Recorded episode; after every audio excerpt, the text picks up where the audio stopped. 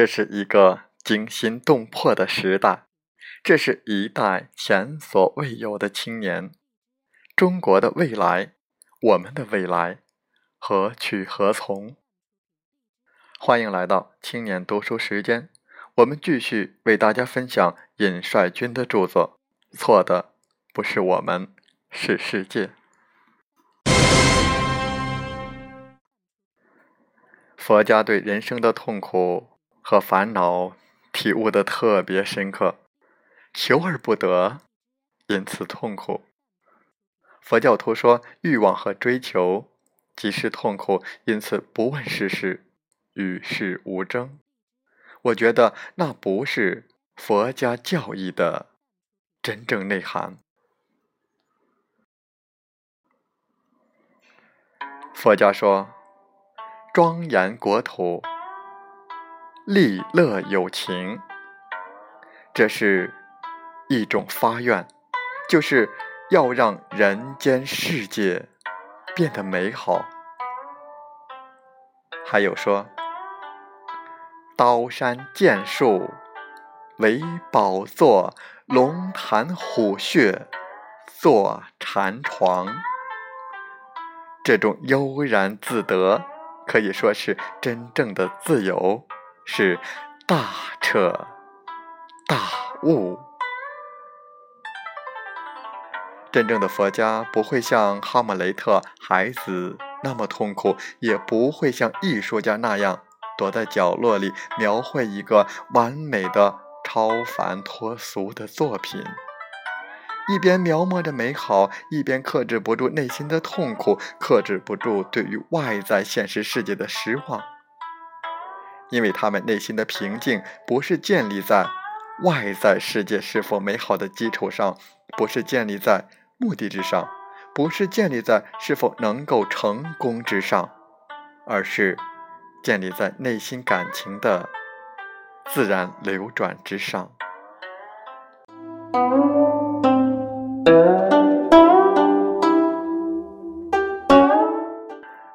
宇宙和自然赐予我公正和仁爱之心。面对社会的不公，我站出来，尽己所能。这就是对我的内心、宇宙所赐予我的本心负责了。我尽力去做了，至于结果如何，则是另一回事，那就交给上天了。谋事在人，成事在天。结果即使是失败，也不应该太失望、绝望。另外，在日常生活中，人们会产生无数的欲望、情绪、情感，我们应该以什么样的态度对待他们呢？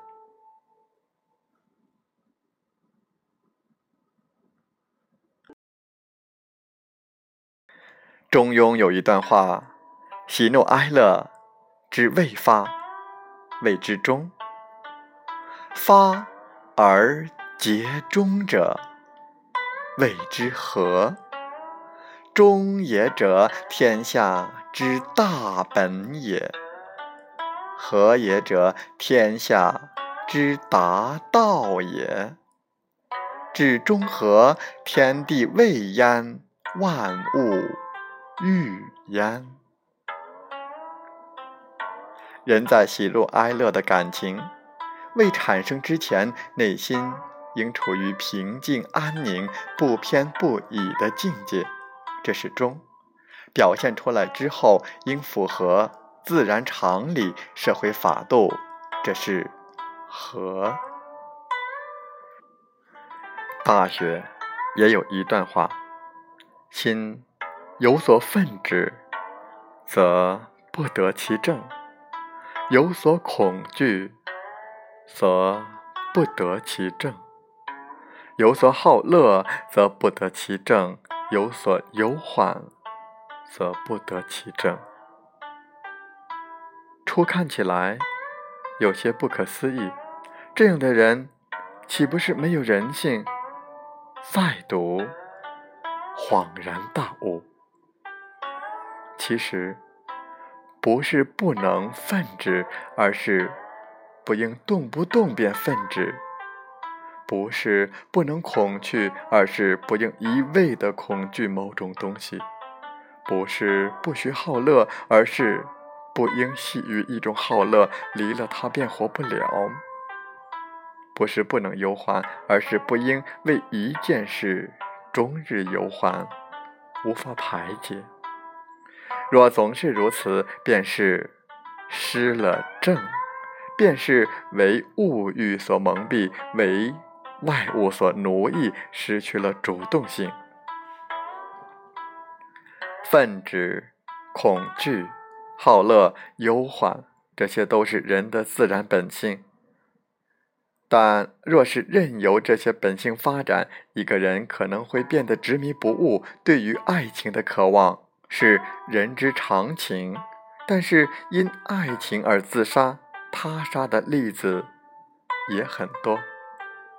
忧国忧民是高尚的情感，但是当看不到方向时，过度忧患也会耗散人的生命力。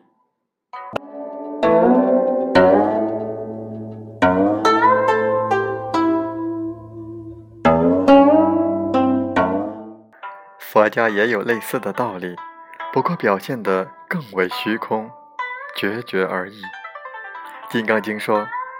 不应住色生心，不应住声香味触法生心，应无所住而生其心。应无所住而生其心，也就是说，你内心的平静和自信完全不依赖于外界事物，也不赖于。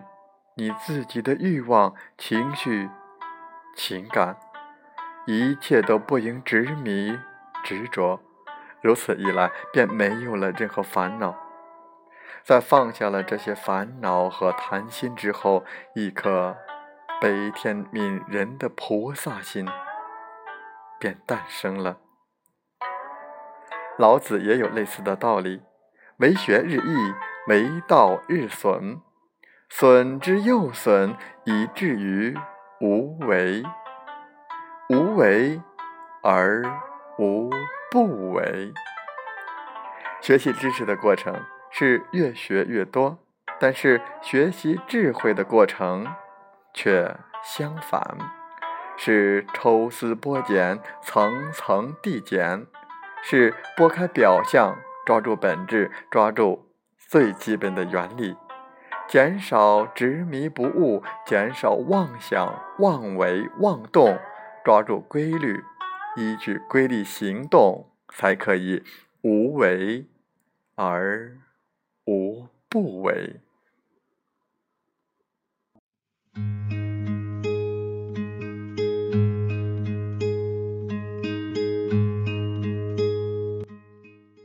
这些道理是符合矛盾论和辩证法的。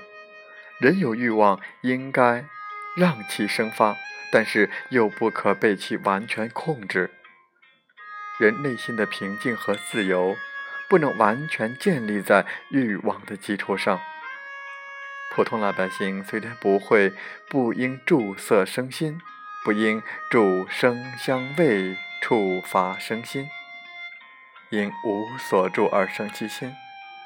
但是在某种程度上，其实也遵守着这个规律。《周易》说：“百姓日用而不知。”《中庸》说：“人莫不饮食也，鲜能知味也。”都是这个道理。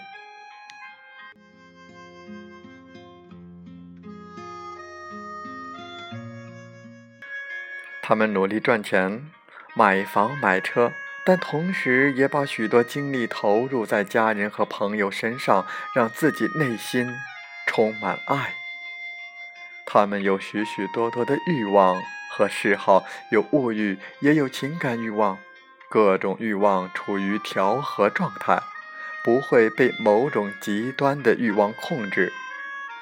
有钱就过有钱的日子，没钱。就过没钱的日子。如果为某种极端的过度的欲望所困住，痛苦便来了。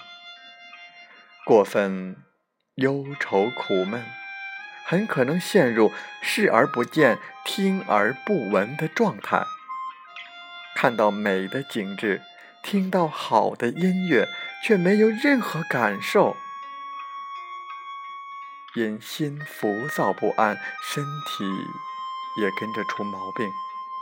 当然，中国古代也有禁欲传统，儒释道都讲求戒律，程朱理学也有存天理。灭人欲的思想，但是中国古代封建社会的禁欲和欧洲中世纪的禁欲完全不是一个等级。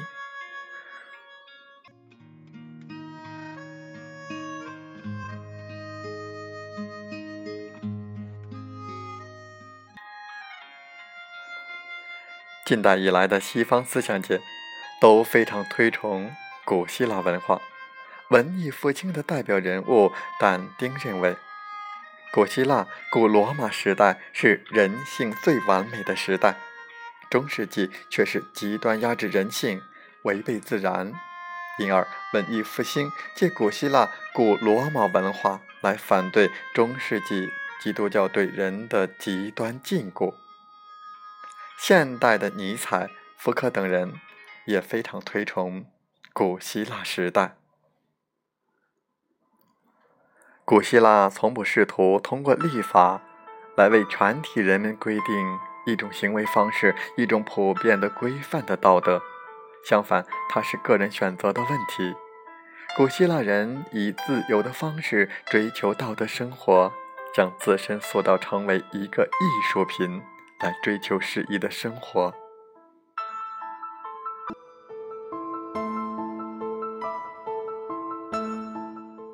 在古希腊，性是十分开放的。古希腊人对于性也是审美的。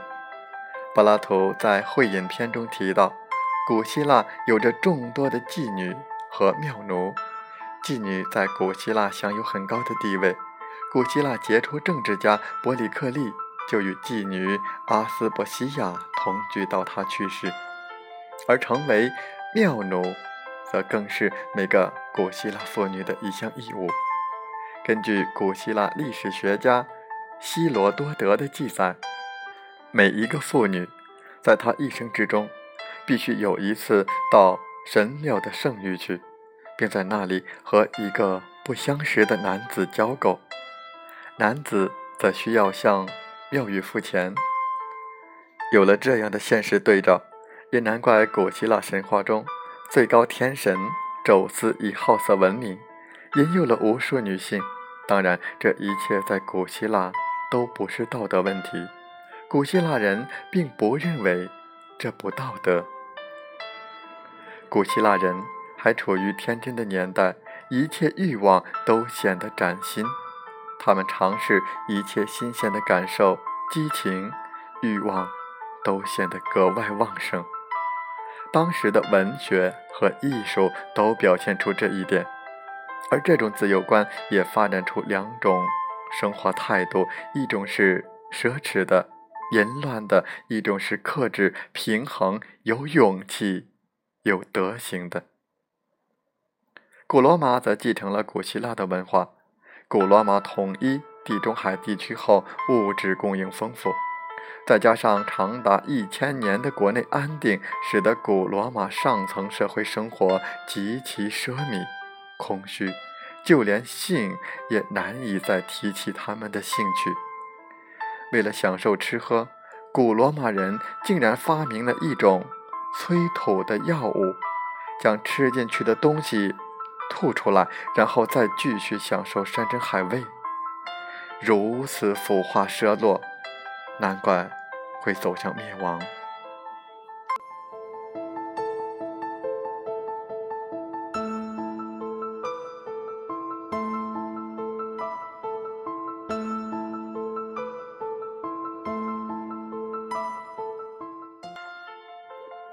到了十六世纪，随着生产力的发展，科学技术的进步，一些人开始重新思考人之所以为人的问题。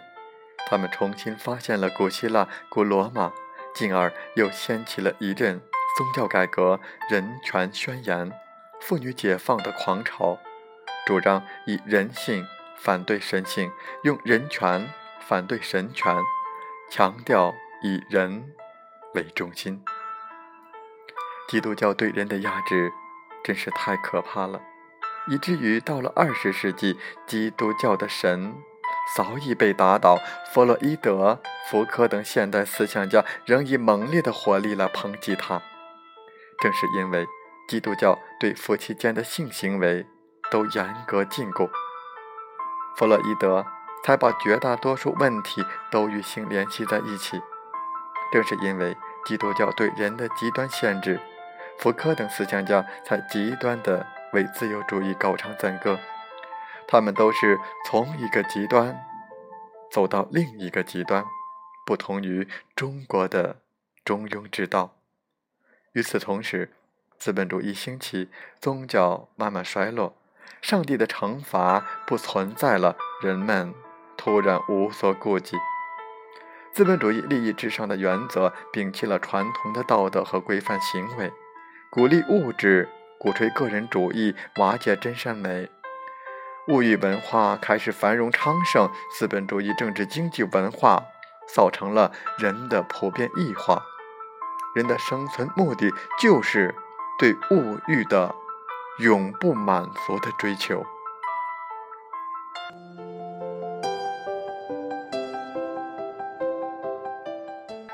在这样的背景下，一部分知识分子痛苦异常，他们继承了基督教优秀的一面，诸如。普世博爱、悲天悯人，同时又激烈的反对基督教。他们要求一个类似宗教的绝对真理，一个信仰对象，一个欲望对象，但是又找不到这样的东西，因此便陷入了虚无主义和悲观主义。第一次世界大战爆发，毁掉了西方工业革命以来资产阶级新世界的幻想，毁掉了启蒙运动的自由民主博爱精神，迷惘的一代因此出现了。第二次世界大战更是砸碎了西方世界残存的传统价值，人们突然觉得世界非常陌生、怪诞、荒诞派因而出现，西方之世界集体陷入虚无。和悲观，紧接着垮掉的一代也出现了物欲文化达到登峰造极的地步。紧接着又是嬉皮士的一代，贪婪就是好，这是八十年代后期嬉皮士的口号，也是今天美国人物质生活、文化生活的核心。一些西方知识分子不再承认普世博爱、悲天悯人。他们开始赞同资本主义弱肉强食的竞争观念，心中只有物欲。他们的信条辩护词是法律的自由和权利，这又成了他们的绝对真理、人生信条、道德准则。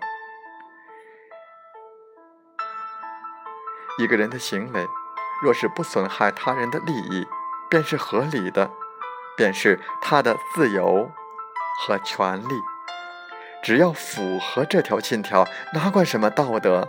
传统的道德文化瓦解，物欲文化繁荣昌盛。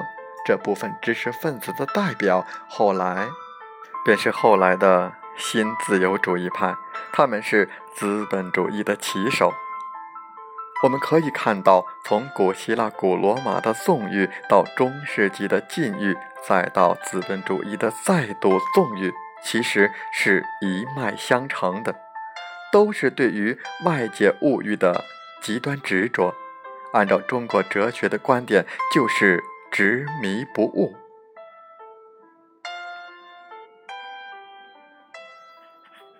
汤因比正是看到了西方文化的这一穷途末路，才发出感慨，说：“人类的希望在东方。”在中国传统文化中。